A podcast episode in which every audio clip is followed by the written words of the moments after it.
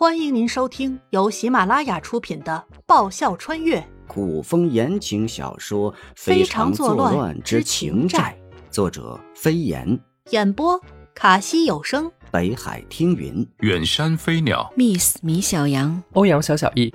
欢迎订阅。第六十四集，又一桩情事。他要静一静，好好的静一静。谁都没有注意到，或是说谁都没有刻意去注意，一条黑影在院落的外围走走停停了一圈，然后头也不回的离开。晚上，颜灵溪被人单独带了出去，灵月四人怕他出事，起身想要跟上，被黑衣人拦住。灵月一急就要动手，颜灵溪用眼神示意他们不要轻举妄动。灵月四人在接收到颜灵溪的眼神时，咬了咬牙。最终还是忍下了。黑衣人领着颜灵溪来到一处凉亭，凉亭中的石桌上摆放了三盘不同种类的水果。颜灵溪双臂环抱，紧了紧自己的衣襟。大冬天的来凉亭，也不知道要见他的这人怎么想的，不嫌冷吗？这么大的院子，前厅后厅的不少吧，在屋里好歹也要温暖得多。当然，加个火炉更好。宣王妃，好久不见。姗姗来迟的人笑颜如花的和他打招呼。颜灵溪看着别人身上那一身雪白保暖的狐裘大披风，心里明白过来，为何一定要在大晚上的在凉亭见他。好久不见的下句甚是想念，与他，他肯定是用不上。他们一辈子不见都好。不是刚见过不久吗？燕灵溪暗自挺直了背脊，人呐，可以委曲求全，但绝对不可以太窝囊。苏小姐也不像是个健忘的人。苏青莲一噎，一时接不上话，空气一下子沉默了。天上没有星星，没有月亮，还起风了。他总不能一直在凉亭里和他干耗着吧？人家有御寒保暖的披风，他没有哎。苏小姐，颜灵溪打破沉默：“你不会也看上我家夫君了吧？”闻言，苏青莲一怔：“他怎么知道？”别这样看着我。其实他只是胡乱找个话题打破沉默，不想随口一说，竟然又牵出一桩少女心事。只是我家那位生得太祸国殃民。哼，你又傻又丑。都不知道王爷是看上你哪一点了。说破了，自然不需要什么矜不矜持。苏青莲明嘲暗讽：“你你也配得上王爷？也不看看自己是什么德行？又傻又丑，还有他德行怎么了？小小年纪净喜欢睁眼说瞎话，这姑娘一点都不实诚。苏姑娘有闭月羞花、倾国倾城之貌。”身姿更是玲珑有致，好吧，他就将她夸上天，以此来彰显他的大度。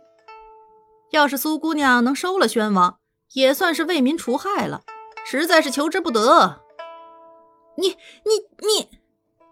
苏青莲语结，不可思议的瞪大他那一双美眸，像看怪物一样的看着颜灵溪，拟了半天，才讽刺出一句完整的话来。你倒是为了活命，什么都能做得出来。宣王如果知道这才是你的真面目，他一定情不自禁地爱上你。颜灵溪顺下，真的。苏青莲双颊染上红晕，当然，当然不会爱上你。后面的话，颜灵溪自然不会说出来。情窦初开的女孩子喜欢自己一个人呆住想心事。尤其是一些风花雪月，他给了苏青莲肯定的答复。接下来，他该回房间闭门窝在床上，天马横空的想，怎样才能让慕容易看清他的真面目，然后慕容易伤心欲绝，继而爱上他，他们一起怎么怎么样？他呢，也不用挨冻了。事实也如他所愿，苏青莲默了会儿。转身走了，他被黑衣人领回了房间。王妃，你没事吧？凌月四人见他回来，都焦急的围上，一脸担忧。我不好好的吗？太晚了，睡吧。可当颜灵溪看到屋中那一张床和床上的两床被子时，不禁犯愁了。他不矫情，床肯定是他睡，被子他也能分出一床来。可是灵月四人一床被子绝不可能够的啦。天冷，屋中温度虽然比屋外要好一点，直接睡地上也很凉的。何况灵月和灵清身上还有伤。颜灵溪将铺在床上的棉絮和床单取下来铺在屋子中间，然后又从床上抱了一床被子下来。王妃，你要干嘛？林青见颜灵溪的举动，心想：莫非王妃要睡地上？可是需要如此折腾吗？你们四人挤一挤吧。颜灵溪指着铺好的地铺，且先将就一晚，明日再看情形。王妃。是在给他们打地铺，林纵和林剑眼眶泛红，王妃处处都在为他们着想，他们，他们该如何回报？林清和林月也感动的不要不要的，同一句话由人代说，可能不能完全感知里面的情意。此时此刻，他们喉咙紧得发疼，有人顾及他们生死，有人设身处地感知他们温暖，这一生。从来没有人给过他们家人般的温暖。男儿有泪不轻弹，你们干嘛？一屋子大男人对着他哭，他肯定受不了。颜灵溪将目光缓缓地在四人身上走了个来回，装作很吃惊地说道：“不会，你们谁有脚臭给熏的吧？”王妃。四人你看看我，我看看你，像做了什么重大的决定一样。由灵月说道。王妃恩德，我们四人结草协还。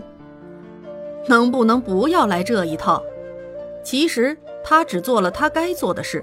他们四人如果不是为了他，指不定现在在哪儿逍遥快活呢。那个，颜灵溪一边铺着床上剩下的一床被子，一边说道：“不是有句话叫收买人心吗？